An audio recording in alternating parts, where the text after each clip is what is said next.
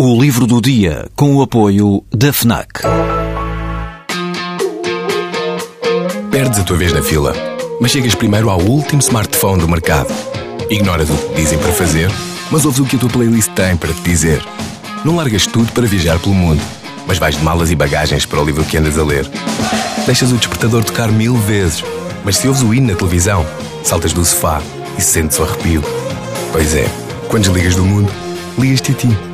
FNAC. Desliga-te. A obra de António Manuel Pires Cabral reparte-se há décadas pela poesia e pela narrativa. Em ambos os casos, uma obra literária já por diversas vezes premiada, sendo a distinção mais recente o Grande Prémio do Conto Camilo Castelo Branco. O novo livro de António Manuel Pires Cabral é uma vez mais uma recolha de contos, oito histórias sob a designação de singularidades.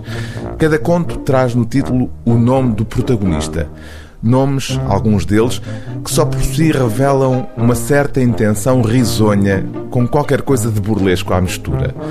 De Flávio Cerqueira a Basileu Simões, passando por Honório Rocha ou Rodolfo Palha. Nomes algo invulgares para casos muito invulgares, com estranhas obsessões a darem o mote às histórias. Logo na primeira, por exemplo, uma obsessão pela matemática, ou melhor, pela prova dos nove. Uma obsessão que se revela uma ameaça a quem faz análises num certo laboratório clínico. Ou, por exemplo, a obsessão de um certo escritor pela flatulência, ao ponto de se propor organizar uma antologia literária dedicada ao traque. Ou ainda outro autoproclamado literato que pretende combater a praga de anglicismos que se abate sobre a língua portuguesa de uma forma, digamos, drástica. A ideia ocorreu-me aqui há três meses numa viagem de metro. À minha frente iam sentados dois sujeitos que conversavam animadamente.